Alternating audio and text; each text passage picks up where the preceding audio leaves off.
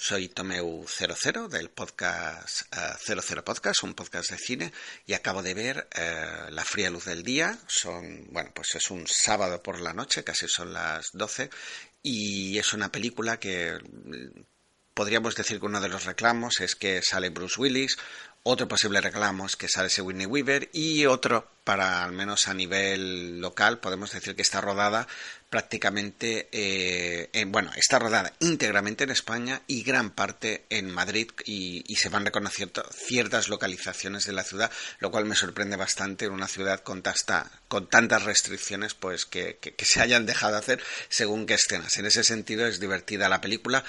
Es una peli de. Es un thriller. es un hijo va a visitar a su familia a Barcelona. Em, por una serie de circunstancias, el hijo va a hacer un recado y al volver, pues ya encuentra, están en un velero y ya encuentra que han desaparecido. Y a partir de aquí, pues se suceden una serie de acontecimientos en que nada es lo que parece, etcétera, etcétera. No, no quiero desvelar más. Es una película para pasar un, buen rato, un sábado por la noche. Los padres que no podemos salir, pues de marcha, hacemos estas cosas. Y sí, me ha. No sé si la podría recomendar. Yo creo que, bueno, eh, los actores pues están bien. Hay algunos actores españoles como Oscar Jaeneda, creo que es, y también una pequeña aparición de Simón Andreu, un actor mallorquín.